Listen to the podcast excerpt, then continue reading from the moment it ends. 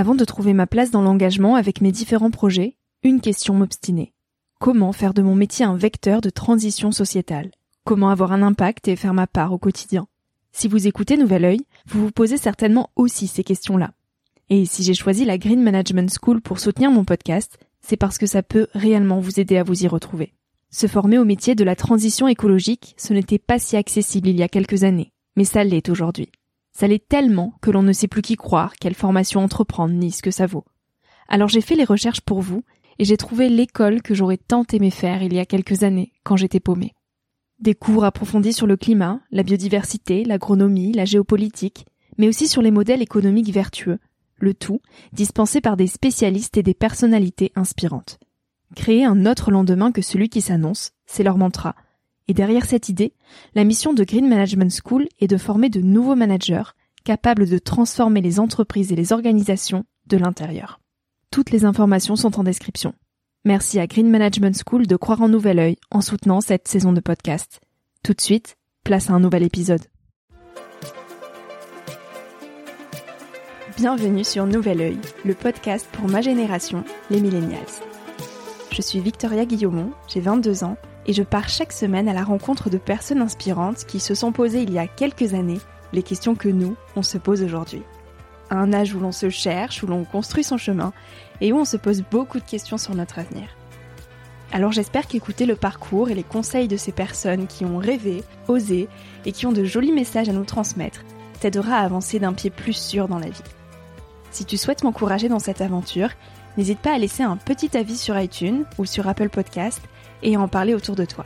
Tu peux aussi m'écrire sur le compte Instagram Nouvel Oeil et retrouver tous les épisodes sur le site www.nouveloeil-podcast.com. Je t'invite maintenant à emprunter un nouvel œil pour regarder le monde sous un autre angle, pour te recentrer sur ce qui est essentiel et sur qui tu es pour t'aider à trouver ton chemin et surtout à oser.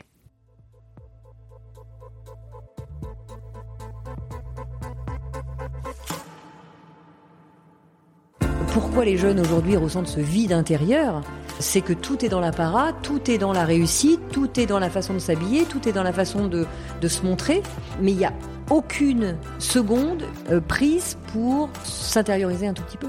Or, le bonheur, vous enfin, personne ne le trouvera à travers ni le matériel, ni même une relation amoureuse. On ne peut arriver vers une relation amoureuse qu'à partir du moment où on est entier et rempli de soi. Sinon, on va chercher à combler une carence qu'on n'a pas à l'intérieur, ce vide intérieur. Passionnée par les relations humaines, les aventures et la vie, Maud a toujours été intéressée et curieuse de tout. Elle a longtemps eu le sentiment que le bonheur était lié à l'argent, alors elle a travaillé beaucoup, comme une drogue du travail, vers les hautes études et le succès matériel. Après cinq semaines à faire le tour des Annapurna au Népal, elle se connecte avec une nouvelle façon de vivre et se lance dans l'écriture du best-seller Kilomètre Zéro. Aujourd'hui, elle partage de précieux conseils à cette génération Z en quête de sens et Maud m'a ému par ces mots si bien alignés. De sa capacité à rendre le développement personnel très accessible, elle a permis à notre échange une richesse incroyable. Elle nous parle dans cet épisode de développement personnel, de relations amoureuses, de comment être bien avec soi en apprenant à se connaître, de comment trouver ce qui nous fait vibrer et de comment dépasser nos croyances limitantes. Bref, cet épisode est à écouter, réécouter et écouter encore.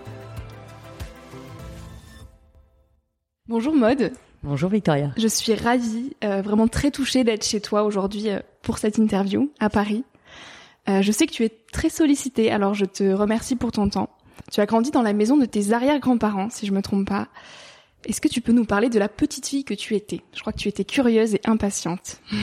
Oui, bah merci à toi déjà, merci à toi de cette belle initiative. Je trouve que c'est vraiment un très beau projet que tu as, donc je suis moi aussi honorée de, de répondre à tes questions. Merci. Alors pour euh, parler de la petite fille que j'étais, oui, j'étais quelqu'un de, très curieuse et surtout j'avais beaucoup de rêves. Euh, ce qui m'habitait déjà très jeune, c'est de voyager. Et j'avais vraiment ça dans le sang, je, pensais qu'à ça. Euh, donc j'étais une enfant un peu tenue par la liberté. Hein. Ma compulsion était vraiment la liberté. Et, et donc évidemment, euh, malgré le fait que ce soit une famille aimante, etc., bah, l'éducation était pour moi euh, toujours difficile puisque puisqu'il fallait. Euh, alors même si j'étais extrêmement docile, sérieuse, justement j'étais très sérieuse à l'école pour ne pas avoir quelqu'un sur mon dos. Mm. Donc mes parents me laissaient assez libre justement parce que j'étais sérieuse. Et puis euh, et puis voilà, je bah, j'avais beaucoup d'amis euh, et j'adore ça, j'adore les relations, j'adore euh, j'adore les relations humaines et j'ai toujours été passionnée justement par ces relations Ouais. humaines. Euh, donc la petite fille était plutôt euh, très gaie, plutôt très euh, très enthousiaste, euh, mille projets dans la tête et voilà. Et tu rêvais de sauver le monde. Et je rêvais de sauver le monde, exactement. Quel impact tu voulais avoir? Comment tu pensais pouvoir le sauver, ce monde? En fait, c'est marrant, j'ai retrouvé une phrase il y a, il y quelques, temps euh, dans des cahiers un peu d'école qui était, euh, euh, je, je notais que réussir sa vie, c'était sauver le monde et, et le sauver comment? En faisant que chaque rencontre dans ma vie pouvait se sentir un tout petit peu mieux qu'avant de m'avoir rencontré. Et alors je me disais, si chaque personne que je croise dans ma vie se sent un tout petit peu mieux qu'avant de m'avoir rencontré, alors j'aurais fait le job. Wow. Donc il y avait quelque chose comme ça euh, qui était, euh, voilà, j'avais envie d'avoir un impact, de peut-être qu'une phrase, un mot pouvait euh, faire du bien à quelqu'un. Et euh, c'est comme ça que je me suis dit peut-être que je peux amener ma contribution à faire un monde un tout petit peu meilleur. Et alors, quand tu avais 20 ans et qu'on te parlait du monde des grands, pour toi, c'était quoi de rentrer dans la vie des grands? Alors là, j'étais un petit peu perdue, pour tout dire, parce que la seule chose qui m'importait, c'était de partir en Afrique, euh, faire des aides humanitaires, euh, voyager. euh, euh, donc c'était à peu près la seule chose qui m'intéressait. Et alors à 20 ans, j'étais complètement perdue, enfin un petit peu plus tôt, parce que euh, voilà, après le bac, euh, tu vois, l'objectif c'était d'aller jusqu'au bac. Et puis une fois que j'avais le bac, ben, j'avais aucune idée de ce que j'allais faire de ma vie. Et puis tout me plaisait et en même temps, je connaissais rien. Tu vois, parler des entreprises, je savais pas ce que c'était. euh, donc j'étais un peu perdue et, euh, et pour autant, euh, j'ai très vite compris que plus je travaillerais vite et plus j'aurais d'ouverture dans les diplômes, etc., plus vite je pourrais prendre ma retraite pour faire que ce que je veux. Et ma retraite, c'était quoi? Faire ce que je veux, c'était justement aider les autres et puis partager mon expérience, etc. Donc j'ai énormément travaillé, je, je fais des études, euh, enfin des bonnes écoles, et puis euh, et puis ensuite je me suis mis euh, très vite. bon, j'avais la stratégie d'entreprise en moi, j'avais la le fait de rentrer en entreprise en moi, donc donc très vite je, je suis allée vers la finance. Et je m'étais dit, je prends ma retraite à, à- avant 40 ans parce qu'après, euh, à- tu sais, quand t'as 15, 20 ans, tu te dis, à 40 ans, t'es t'es pas encore vieux, mais à 50, tu le deviens. Bon, aujourd'hui, j'ai bientôt 50 ans, je, je garantis qu'on n'est pas si vieux que ça. mais voilà, j'ai pris ma retraite réelle à, à- à 39 ans et, euh, et en fait, j'ai toujours fait, je me suis rendu compte que ce que je voulais finalement Mhm. parce que parce que même dans entre 20 et 40 ans, je, je, je me suis vraiment fait plaisir dans mon métier, même Mhm. si euh, même si c'est pas forcément ce que je Mm. veux continuer à faire aujourd'hui, mais euh, mais voilà, j'ai beaucoup appris et, et finalement dans tous les métiers, on peut aller dans son ADN et mon ADN c'était les relations humaines. Donc euh, j'ai géré des soci- des sociétés, plusieurs sociétés et en fait, euh, ce qui me plaisait dans les sociétés, c'était d'avoir justement euh, des belles relations humaines parce que le cœur de la réussite d'une entreprise, ce sont les relations humaines. Et alors, euh, ta première façon de rentrer dans le monde des grands, ça a été de te conformer aux règles de l'éducation, tu nous Oui, disais. oui. Et tu as étudié beaucoup euh, la finance donc à Oxford et Sciences Po Paris ensuite, euh, d'où tu es sorti major de promotion. Ouais, Rien que bien ça. informé. ouais, j'ai fait pas mal de recherches. Euh, et à cette période-là de ta vie, comment tu définissais ce qu'était la réussite? Alors à ce moment-là de ma vie, je cours euh, après euh, l'argent. Je cours après l'argent parce que euh, euh, bah parce que j'ai besoin de prouver déjà que je suis capable. J'ai besoin de prouver à ma ma famille, surtout mon père, euh, qui faisait partie de ce monde-là. Enfin, j'avais le sentiment que le bonheur était lié à l'argent dans cette éducation un peu. euh, euh, voilà, si t'as de l'argent, tu fais ce que tu veux, quoi. Tu vois. Donc je, je courais après l'argent et c'est pour ça que je me suis dit si très vite je peux en gagner, pas forcément des milliards, mais si je peux en gagner, je vais être libre puisque j'aurais plus besoin d'en gagner. Et puis finalement, j'en ai gagné, plus que j'en espérais d'ailleurs, et, je me suis rendu compte que j'étais toujours pas heureuse. Mais par contre, j'étais passionnée par ce que je faisais et droguée par ce que je faisais. Mais j'étais pas heureuse. Euh, Parce que le bonheur, c'est un état, c'est une philosophie, c'est pas l'extérieur, c'est pas l'argent qui peut te rendre heureux. Euh, c'est pas l'argent. Alors bien sûr que ça rend libre, bien sûr que je je crache pas dessus. Le sujet n'est pas là. C'est vraiment de ce. J'ai compris à ce moment-là que je pourrais en gagner le double je serais pas dans un état de bonheur. Et d'ailleurs, connecter la joie ne peut se faire qu'à l'instant présent. La joie, c'est une émotion, alors que le bonheur, c'est une philosophie de vie. Mais la joie, on ne peut connecter la joie qu'à partir du moment où on le vit dans la seconde. Euh, Moi, je courais toujours après quelque chose. J'avais toujours des idées après, il faut faire plus, il faut aller vers telle stratégie. Donc, on a toujours 20 coups d'avance quand on fait la stratégie d'entreprise. Mais on n'est jamais dans l'instant présent. D'où mon gros problème qui était je ne connectais plus la joie. Je connectais le plaisir. Je, je, je- intellectuellement, je pouvais me dire c'est génial, je vais partir en vacances, euh, je vais m'acheter ça, je vais faire ci, je vais faire ça. Mais la joie et l'état de bonheur, je ne, je ne l'avais pas. Hmm. J'avais des compulsions de, de, de, plaisir. Donc à la suite de tes études, tu as dirigé une, une agence de publicité. Mhm. Et après, tu as pris la direction financière de plusieurs startups. Mhm. Et en 2010, la société dans laquelle euh, tu travaillais est mise en vente. Et donc là, tu te retrouves euh, face à un vide. Et En fait, ouais, c'est, c'est, euh, oui, vas-y, pardon, finis. Tu te retrouves face à un vide et tu ressens le besoin de faire une pause. Euh, donc c'est là que tu pars au Népal pour cinq semaines dans l'Himalaya euh, avec un Sherpa. Qu'est-ce que tu es allé chercher là-bas? Alors déjà, j'avais pas vu le truc arriver parce que c'est moi qui, enfin, j'étais à la direction de la, la société avec des associés et euh, et on savait qu'on allait euh, vendre ou faire une entrée en bourse. C'était vraiment une volonté. C'était une start-up, donc notre finalité c'était soit de vendre, soit de faire une entrée en bourse.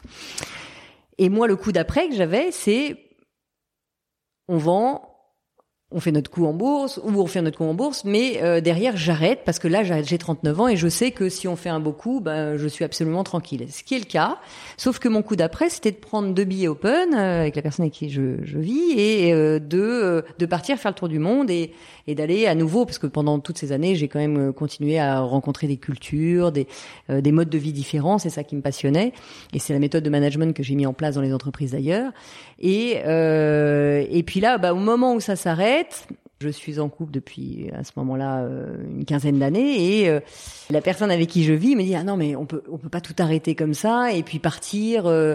et là je me prends le mur. Le mur il est là pour moi. C'est mais alors le coup d'après fonctionne pas quoi. Et, là effectivement déjà je suis épuisée hein, parce qu'au moment où on vend on vend une grosse entreprise française a rien de confidentiel hein, d'assaut. Donc donc là effectivement je, je, je suis complètement épuisée et je me dis si je pars pas ça va être difficile. Et là, j'ai besoin, par des opportunités, de, je, trouve le, le, moyen de partir au Népal. Euh, et là, j'ai besoin d'apprendre à vivre au présent, parce que je sens que euh, toute ma compulsion est euh, avoir dix coups d'avance, mais je vis pas au présent. Et c'est ça que je vais chercher au Népal. Je vais chercher euh, à apprendre à vivre différemment. Et là, je, je, pars avec un guide effectivement, et enfin un guide pas de montagne, pas pas de tourisme, mais mais vraiment un, un sage euh, qui connaissait bien la montagne et qui me dit si tu veux apprendre à vivre au présent, mais il faut juste se taire et juste se connecter à soi. Et je suis partie cinq semaines faire le tour des Annapurna. Et effectivement, il m'a appris à me taire, ce qui était euh, un challenge, mmh. et surtout à apprendre à observer, à apprendre à être là. Quand tu es revenu euh, à Paris, comment tu t'es senti? Qu'est-ce qui a changé en toi pendant ces cinq semaines? En fait, tout a changé. Parce que là, je, je, je, je connecte une autre façon de vivre. Alors, j'avais fait 20 euh, ans de développement personnel avant, donc euh, donc j'avais des clés aussi, mais je connecte intérieurement et consciemment ce que je ne ressentais pas avant, ce, ce, ce, calme intérieur, cette zone en nous qui est plus calme, et ça m'apprend effectivement à me à me poser différemment. Et surtout à arrêter de courir par compulsion pour remplir un vide euh, qui s'était rempli par euh, par justement ces expériences-là.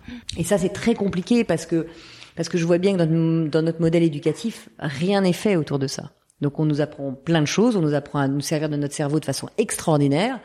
Euh, et j'ai été ravie de ça et ça me sert encore tous les jours. Sauf que la paix et la sérénité passent par l'alignement du mental, donc de, la tête, certes qu'on utilise plutôt pas mal, mais aussi des, du cœur, hein, des, émotions et du corps. Et ça, moi, j'avais complètement zappé qu'il y avait euh, trois mondes. Je ne focalisais que sur un seul monde, qui était le monde des pensées et le monde du mental. Alors, qu'est-ce que tu aurais aimé qu'on te dise quand tu avais 20 ans et que tu t'es engagé euh, vers de brillantes études? Qu'est-ce que ah, tu aurais aimé, que dans ces brillantes études, il y ait des modules euh, sur l'intelligence émotionnelle et des modules sur l'intelligence corporelle. J'aurais adoré ça, mais même depuis la maternelle, j'aurais adoré. Parce que la vraie construction, elle est là. Euh, pourquoi les jeunes aujourd'hui ressentent ce vide intérieur euh, c'est que tout est dans l'apparat, tout est dans la réussite, tout est dans la façon de s'habiller, tout est dans la façon de, de se montrer. Euh, mais il y a aucune seconde euh, prise pour s'intérioriser un tout petit peu. Or, le bonheur, vous le, enfin, personne ne le trouvera à travers ni le matériel, ni même une relation amoureuse, ni même, euh, on ne peut arriver vers une relation amoureuse qu'à partir du moment où on est entier et rempli de soi. Sinon, on va chercher à combler une carence qu'on n'a pas à l'intérieur, ce vide intérieur. Et là, fatalement, c'est la catastrophe. Et alors, comment on arrive à se combler soi-même? Alors justement, je pense que c'est de commencer par apprendre à s'aimer, commencer à apprendre à se connaître. Euh, le problème, c'est que dès qu'on a un moment de tranquillité, allez, vous avez, on a cinq minutes dans euh, à la maison entre ou au bureau entre deux dossiers. Qu'est-ce qu'on fait? Allez vite, on va sur les réseaux sociaux, vite, on va appeler quelqu'un, vite, on, on va combler ce vide. Et bien là, je crois que justement, c'est comme me l'expliquait mon guide, c'est d'arriver à faire silence et arriver à être juste un moment avec soi un moment avec soi et de se rendre compte que quand bah, on travaille sur soi, on commence à, à, connaître ses limites, on commence à accepter ses défauts, accepter ses qualités aussi. Et c'est par ce biais-là que euh, bah, par un travail et un cheminement, on, on, peut arriver à se connaître davantage. Et plus on se connaît, plus on s'accepte. Plus on s'accepte, plus on a d'estime de soi. Et plus on ose, et plus on se lance dans des projets qui, qui ont du sens. Et, euh, et la réussite, euh, la réussite, bah, c'est se relever une fois de plus que d'être tombé. Donc à chaque fois qu'on se lance quelque part, on va tomber mais on va se relever. Alors que beaucoup de jeunes, et même des moins jeunes, dès qu'ils se lancent dans un projet, ils tombent une première fois, comme ils n'ont pas appris à se remplir, qu'est-ce qui se passe? Ils tombent une première fois, ils abandonnent. Pour les un peu plus courageux, ils tombent une deuxième fois, ils abandonnent. Pour les vraiment très courageux, ils tombent une troisième fois, ils abandonnent. Et puis il y a 0,01% des gens qui, euh, bah non, bah, vont se relever une troisième, une quatrième fois, une cinquième fois, etc. Et plus on est rempli de soi, plus on élève un peu cette estime de soi, et plus naturellement, mais on va vers, vers qui l'on est. Ça veut dire quoi être à sa place? Quand on est jeune, comment on trouve notre place? Être à sa place, c'est écouter son cœur. Alors, c'est très difficile au départ parce que on est tellement conditionné par notre éducation, par ce qu'attendent nos parents, par euh, la publicité, par ce que disent les copains, par ce que disent les professeurs, etc., que on sait absolument plus qui on est. On ne sait même pas ce qui nous fait vibrer. Donc être à sa place, c'est avoir le courage. Hein. Quand je dis courage, c'est le mot courage, l'étymologie du mot courage, c'est se connecter à son cœur. Hein. C'est oser dépasser ses peurs, euh, parce que hein, c'est courage, la racine, c'est cœur, cœurage en fait. Hein. Donc c'est se connecter à son cœur pour oser vivre qui l'on est. Alors être à sa place, c'est avoir le courage de d'écouter son cœur et ça veut dire quoi Écouter son cœur, on peut tous l'écouter très simplement. Euh, si euh, quand on fait quelque chose, on sent que ça vibre à l'intérieur, ou quand on projette de se dire tiens j'aimerais vraiment me lancer dans ce projet, ça vibre à l'intérieur. Après arrivent toutes les peurs. Ah non mais je suis pas capable. Ah ben non mais non non mais j'ai pas assez d'argent. Ah ben non non non mais euh, je j'ai des je, je, je dois m'engager dans telle ville etc. Il y a plein de peurs qui arrivent. Mais la vibration première elle est là. Et quand la vibration première elle est là, c'est qu'on est à sa place. Moi, je dis toujours que quand on est prêt à payer pour faire ce qu'on fait, c'est qu'on est au bon endroit. Moi, tous les jours, je suis prête à payer pour faire ce que je fais. Or, je gagne de l'argent avec ce que je fais. Dès qu'on se dit ah non mais là j'ai pas envie d'aller bosser, mais c'est juste pour payer les factures, etc. C'est qu'on n'est pas au bon endroit. Donc pour les jeunes, je crois que c'est très important de se poser cette question. Qu'est-ce qui ferait que je pourrais payer pour faire ce que je fais? Et si vous êtes là, alors vous allez trouver très vite le sens de, on en parlait pour tes projets, mm. tu, pourrais te payer plus cher en entreprise ou alors prendre le risque de te dire bah oui mais moi ce qui a du sens c'est euh, de me lever le matin et mm. puis euh, c'est extraordinaire de se lever le matin et moi je me lève très tôt le matin je, je prends beaucoup de temps le matin euh, pour méditer pour pour me lancer. Mais à la seconde où j'ouvre les yeux je suis extrêmement opérationnel pourquoi? Parce que je sais que la journée qui, qui de travail qui se prépare me fait extrêmement vibrer Mode, en faisant mes recherches pour notre rencontre, j'ai déniché une phrase que tu as dite et qui m'a un peu interpellée. Pour toi, tout ce qui nous arrive est placé sur notre chemin pour être exactement à l'endroit où on doit être aujourd'hui. Est-ce que tu peux nous parler un petit peu de cette phrase euh, loufoque Oui, alors c'est l'objet de, de, mon second roman, Respire, le plan est toujours parfait. Euh, le plan est toujours parfait, ça veut dire quoi? C'est que je me suis rendu compte dans la vie que malgré les difficultés qu'on peut vivre, et il y en a énormément, et si on demandait à chacun, toi tu es très jeune, mais, mais tu as déjà eu euh, des énormes lourdeurs, des énormes difficultés dans ta vie, et, après il y a des degrés, mais tout le monde vit des choses traumatisantes euh, dans sa vie. Alors on va se dire, oui, mais enfin quand il m'est arrivé ce traumatisme, excuse-moi, mais c'est pas parfait, le plan il est pas parfait, moi j'ai souffert, j'ai ceci. Oui, mais en même temps, on est exactement ce qu'on est, et on est devenu exactement ce qu'on est, euh, parce que on l'a vécu. Euh, quand tu quand tu parles avec euh, avec enfin on va parler plus dans mon domaine de gens très empathiques etc. Qu'est-ce qui se passe? Ce sont des gens qui ont vécu des traumatismes d'enfance qui ont fait que naturellement ils se sont tournés vers les autres et tous à 100%. Euh, je, je, parlais avec avec un dirigeant de start-up qui a monté une, une start-up autour de prothèses de bras automatiques automatisés et en fait ben il a monté ça et ça fonctionne très bien. Pourquoi? Parce que lui, il lui manque un bras et il a mis toute son, il a eu un accident très jeune et toute son attention a été portée sur le fait de d'aider les autres à voir les choses autrement. Et c'est extraordinaire. Et on s'aperçoit que quand il a eu son accident et qu'il s'est fait enlever un bras, le, vrai sujet, c'est pas ah bah c'est formidable ce qui lui est arrivé euh, quand il avait 5 ans. C'est pas ça du tout. C'est une catastrophe et c'est un drame. Mais quand on comprend que tout ce qui nous arrive, on peut le transformer pour inspirer les autres, pour devenir, euh, euh, pour aider les autres, pour partager cette expérience, parce que malheureusement il y a des millions de gens qui le vivront, qui l'ont vécu avant lui, et puis il y a des millions de gens qui le vivront après. Eh bien, si lui le transforme pour aider les autres et pour partager une expérience, alors oui, on est exactement au bon endroit. Tu dis qu'il y a 99,9% de nos blocages euh, et de nos tourments dans la vie qui peuvent être évités parce que ce sont des projections de ce qu'il pourrait nous arriver et qui finalement ne nous arrivent pas. Comment on peut dépasser ces projections pour euh, bah, qu'elles arrêtent de nous limiter, tout simplement Alors déjà, c'est d'en prendre conscience. La première chose dans tout, c'est de prendre conscience de ce qui nous arrive. Pourquoi? Parce que je parlais euh, dans ce contexte de, des peurs. Effectivement, il y a beaucoup de peurs. La, la majeure partie de nos peurs euh, sont liées à une invention d'un film qu'on se fait. La peur, elle est soit instinctive, et c'est ce qui nous sauve la vie. Par exemple, euh, bah, vous êtes en train de conduire et hop, il y a quelqu'un qui vous fait une queue de poisson. Hop, tu freines immédiatement. Pourquoi? Tu te poses pas la question de savoir, attends, il arrive à un angle de 30 degrés, moi à la vitesse de, de 52 km heure. Non, tu sais pas et tu freines. Pourquoi? Parce que c'est euh, un schéma de sauvegarde et ça vient du cerveau instinctif. Et ça, c'est le, en fait, c'est 3% des peurs hein, qui sont liées, qui sont générées par le cerveau instinctif. Et heureusement, on n'a que 3% de nos peurs réelles. Et si on n'avait pas cet instinct de freiner, ben on aurait un accident ou on serait mort. Ça, c'est des peurs instinctives. Puis après, il y a les peurs liées à, la pensée, qui représentent effectivement la grande majeure partie de nos peurs et qui nous pourrissent la vie.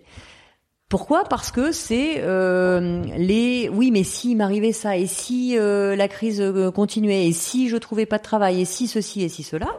Et ça, ce sont des scénarios de films qu'on s'invente et qui nous détruisent intérieurement. Parce qu'il y a un vrai gros problème avec le cerveau, c'est que à partir du moment où il y a rien de réel, il ne peut pas trouver de solution. Il bug. Quand tu te dis oui, mais si euh, je réussis pas euh, mes études à la fin, si j'ai pas mon diplôme, alors euh, je vais euh, je vais être malheureux, je vais devoir redoubler, je vais je vais peut-être devoir changer d'études, etc. Et là, je me fais tout un scénario de et si. Et le cerveau, il n'a pas de solution à ça parce que pour l'instant, t'as pas raté ton examen. Donc, qu'est-ce qui se passe? Il bug. Il peut pas t'amener de solution.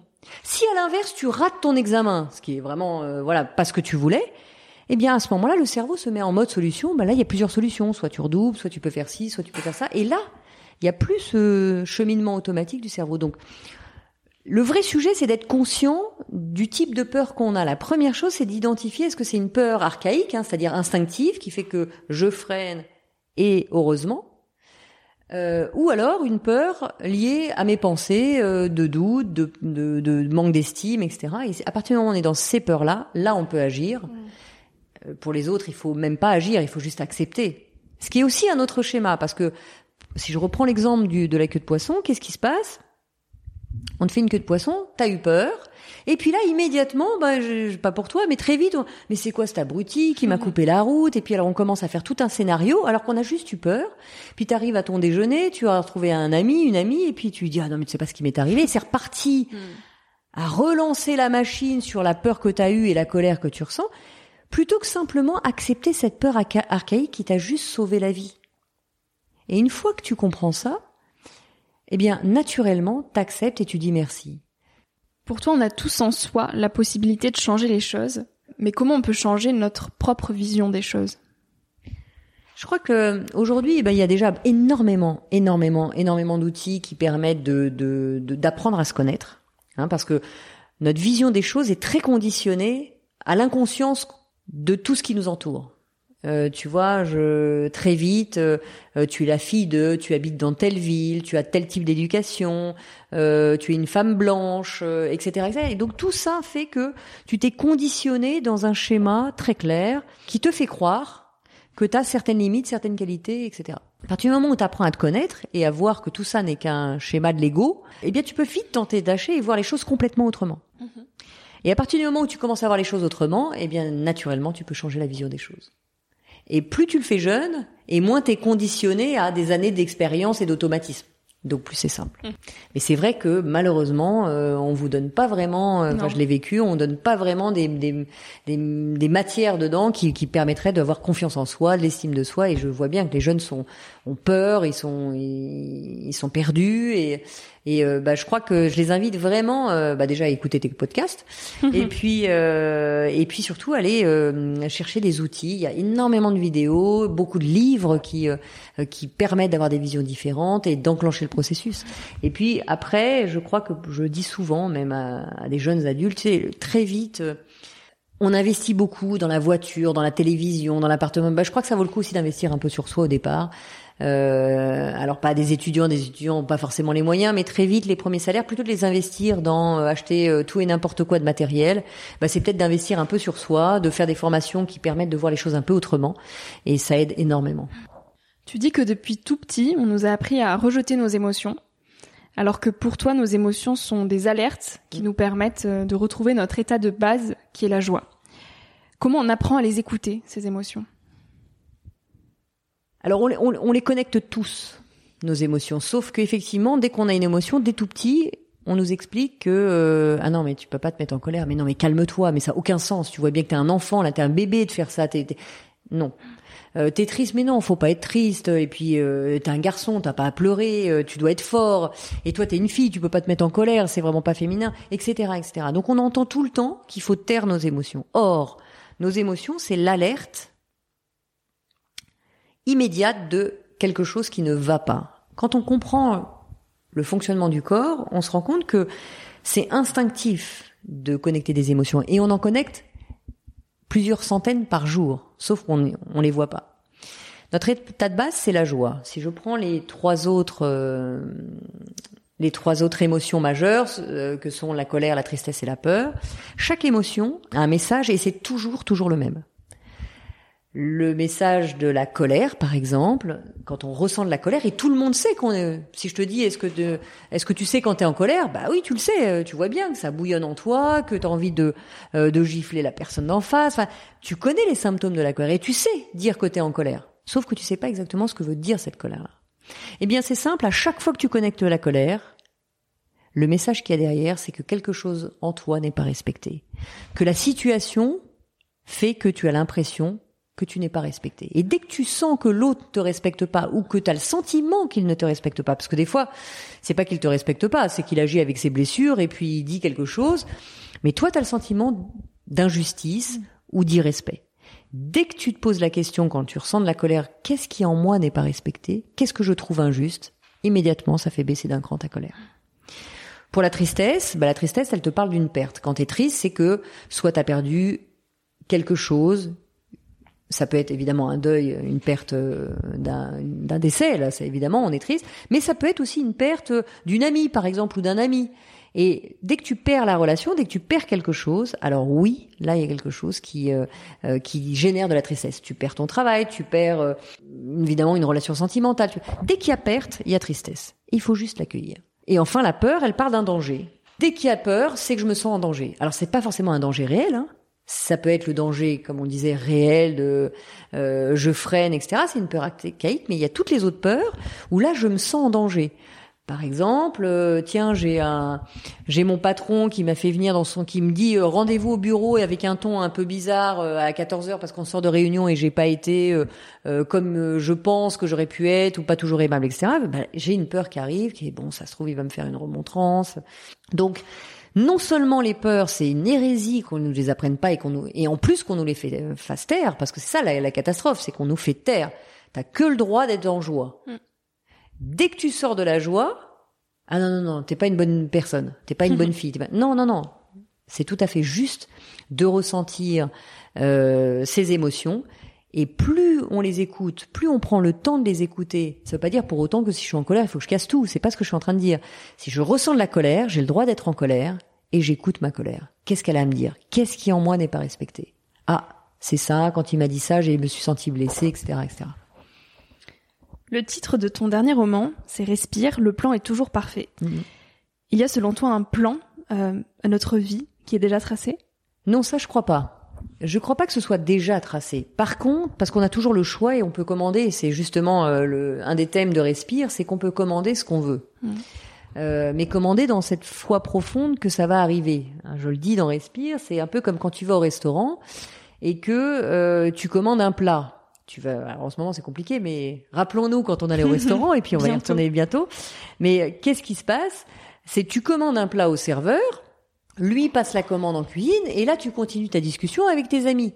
T'es pas en train de te dire alors attends j'ai commandé un truc mais je suis pas sûr que le serveur euh, euh, il va me le livrer donc je vais aller voir en cuisine et puis je vais moi-même faire le truc. Non c'est pas ça c'est pas comme ça que ça se passe. Et ben c'est pareil quand tu commandes quelque chose dans la vie tu peux commander tout ce que tu veux mais il faut faire confiance. Je commande euh, de euh, de vivre ça d'arriver à ça donc la commande que tu passes, qui est alignée avec toi, si elle est alignée avec toi, elle va arriver, ça c'est sûr et certain. Euh, mais il faut avoir cette foi. Donc, non, je crois pas que ce soit tracé. Tu peux changer à n'importe quel moment ton plan de vie et ce que tu as envie de vivre. Tu peux changer à n'importe quel moment. C'est toi qui décides. Par contre, si tu commandes rien, qu'est-ce qui se passe? Bah la vie, elle, te sert à rien. Donc il y a plein de gens qui disent oh bah moi dans ma vie il m'arrive rien. Puis, de toute façon j'ai une vie euh, médiocre. et. Oui, t'as commandé quoi? Ah bah j'ai rien commandé. Ah bah c'est comme si t'étais à table et que t'attends ton plat alors que tu l'as pas commandé. Mm. Il se passera rien, t'auras rien à manger. Donc tu vois le, le, le, le truc il est là. Et alors après c'est pas servi exactement comme tu veux. C'est bien ça le problème, c'est que bien souvent tu dis bah non mais moi j'aimerais euh, euh, rencontrer euh, l'homme idéal. Alors euh, mon homme idéal il serait comme ci comme ça comme ça. D'accord, mais si tu veux vivre cette relation idéale comme tu l'entends, mais il y a peut-être un travail à faire sur toi avant parce que tes peurs font qu'à chaque fois tu fais capoter ta relation. Si tu travailles pas avant sur toi, bah la vie va te resservir toujours la même chose puisque ton comportement est toujours le même. Donc tu vois, c'est euh, c'est bien là le gros bémol qui est bah non non moi c'est pas vrai hein, quand je commande il arrive rien. Mais s'il arrive ce que tu dois vivre pour ta commande finale et la commande arrivera toujours. À nous de détecter ces petits signes que la vie nous envoie. Exactement. Euh, le bonheur, c'est quoi pour toi? Alors le bonheur, c'est une philosophie de vie. C'est pas euh, j'ai le bonheur, j'ai pas le bonheur. T'as de la chance, t'as du bonheur. euh, t'as pas de chance, t'as pas de bonheur. C'est pas vrai. Le bonheur, c'est euh, une philosophie de vie qui demande un apprentissage récurrent, vraiment, de faire attention à nos pensées, de faire attention à nos paroles, de faire attention à nos actes. Parce que bien souvent, on se dit, euh, moi je veux vivre le bonheur, je veux le bonheur, je veux le bonheur, je cours après le bonheur, mais qu'est-ce que tu fais pour ça? Ben, pas grand-chose. Et en fait, on nous apprend pas le bonheur. C'est vrai, on nous apprend les mathématiques, on nous apprend la physique, on nous apprend un tas de choses, mais on nous apprend pas à être heureux. Et croire que le bonheur, c'est juste, ben, je serai heureuse quand j'aurai gagné de l'argent, c'est faux. Je serai heureuse quand j'aurai rencontré l'homme de ma vie, c'est faux. Je serai heureuse quand j'aurai des enfants, c'est faux. Tout ça va contribuer, si c'est ce que je veux, au bonheur. Mais par contre, c'est pas ça qui nous rendra heureux. Combien y a de couples amoureux, exact, qui sont pas forcément heureux parce que finalement ils sont pas remplis de l'intérieur? Pour combien y a de gens qui gagnent plein d'argent et qui sont pas remplis de l'intérieur? Combien y a de gens même à 40, 50 ans qui font des burn-out ou qui font des dépressions alors qu'ils ont tout, ils le disent eux-mêmes? Ah, je comprends pas, j'ai un super boulot, j'ai un super mari, j'ai des enfants adorables, mais je suis pas heureuse. Mais non. Parce que le bonheur, c'est une philosophie de vie qui s'apprend et qui s'apprend euh, en se remplissant de soi, en connectant ce qui a du sens pour soi et en ne se perdant pas euh, intérieurement. Donc euh, c'est tout un apprentissage de vie. Et ça demande un courage de chaque seconde, de chaque seconde, parce que très vite les pensées en automatique vont vite plutôt à critiquer l'autre, à- notre ego prend le dessus. Être dans le bonheur, c'est être dans cet état d'alignement, de savoir de temps en temps mettre son ego un petit peu de côté pour aller voir le trésor qui est à l'intérieur. À l'intérieur de nous, il y a cette zone où tout est possible. Tout est possible, ça veut dire quoi? Ça veut dire que à partir du moment où, bien, ça veut pas dire qu'on n'aura pas de peur, ça veut pas dire qu'on n'aura pas de, de moments difficiles, ça veut pas dire que, euh, encore une fois, on va pas tomber, on va tomber mille fois pour y arriver. Mais il y a un endroit en nous, quand quand il est bien aligné, où toutes les intuitions, toutes les portes s'ouvrent, tout. Ça demande du courage, ça demande beaucoup de travail, euh, mais oui, il y a cet endroit où, où on revient à la source profonde de qui l'on est, de cette euh, de cette énergie profonde dans laquelle on est un, euh, et tout est possible de créer à n'importe quel niveau et à n'importe quel endroit. Je le crois vraiment. Mode, pour euh, terminer cette interview, quel conseil tu voudrais donner aux jeunes d'aujourd'hui? De ne pas priver l'humanité de ce qu'ils sont. Ils ont euh, quelque chose d'extraordinaire à apporter à l'humanité. On n'est pas par hasard et euh, même si je, je suis absolument consciente que cette période est extrêmement anxiogène pour les jeunes, pour les moins jeunes aussi, mais en- encore plus pour les jeunes, je, je, je, dînais hier avec mes petits neveux qui, qui, voilà, qui, qui, qui, évidemment, qui sortent de leurs études et c'est la, la, pire des périodes pour eux, de, de anxiogène, de, de chercher un travail, de mais déjà, cette période va passer. Hein, on va pas, vivre dix ans comme ça. Donc même s'il y a quelques mois un peu compliqués, euh, c'est évident qu'on va la passer. Et, euh, et derrière, ouais, de ne pas priver l'humanité de, de ce qu'ils sont, parce que parce qu'on a tous quelque chose à révéler. Et sûrement pas de tomber dans la facilité de bah je fais ça parce que comme ça, au moins je gagnerai de l'argent. Et puis euh, et puis ça me plaît pas plus que ça. Mais enfin bon, de toute façon, il faut bien que je prenne un loyer. Et puis il faut bien que non, de pas tomber dans cette facilité, de toujours oser être qui ils sont et puis d'oser tout court d'aller vers leur projet parce que parce que ça paye toujours et et l'argent, on court souvent après l'argent, mais l'argent n'est qu'une conséquence du plaisir qu'on a de travailler dans ce qu'on dans ce qu'on fait. Ce n'est qu'une conséquence et ça arrive à 100 dans 100% des cas quand on est vraiment aligné avec ce qu'on fait. Donc vraiment de ne jamais priver l'humanité de ce qu'ils sont. Merveilleux. Bah écoute, merci beaucoup Maud merci pour tous ces toi, partages. Merci vraiment. Merci à toi d'avoir écouté l'épisode jusqu'ici. J'espère que ce moment t'a inspiré, questionné ou fait rêver d'une manière ou d'une autre. Si tu souhaites retrouver les notes de cet épisode et suivre toutes les aventures de Nouvel Oeil, retrouve-moi sur le site internet Nouvel Oeil Podcast. Aussi, tous les mois, je t'écris sur la newsletter de Nouvel Oeil. J'y partage des inspirations, des nouvelles, des astuces et des petites choses qui font notre quotidien. Tu peux t'y inscrire sur le site. Si tu souhaites m'écrire pour me poser des questions, me faire des suggestions d'invités ou me donner ton avis, tout simplement, tu peux le faire directement via Instagram sur la page Nouvel Oeil. Je réponds à tout et ça me fait toujours énormément plaisir de recevoir vos messages. Aussi, dernière petite chose, si tu souhaites m'encourager dans cette merveilleuse aventure, la meilleure manière de m'aider, c'est tout simplement d'en parler autour de toi, de partager cet épisode s'il t'a plu et de me laisser un petit avis sur Apple Podcast ou iTunes.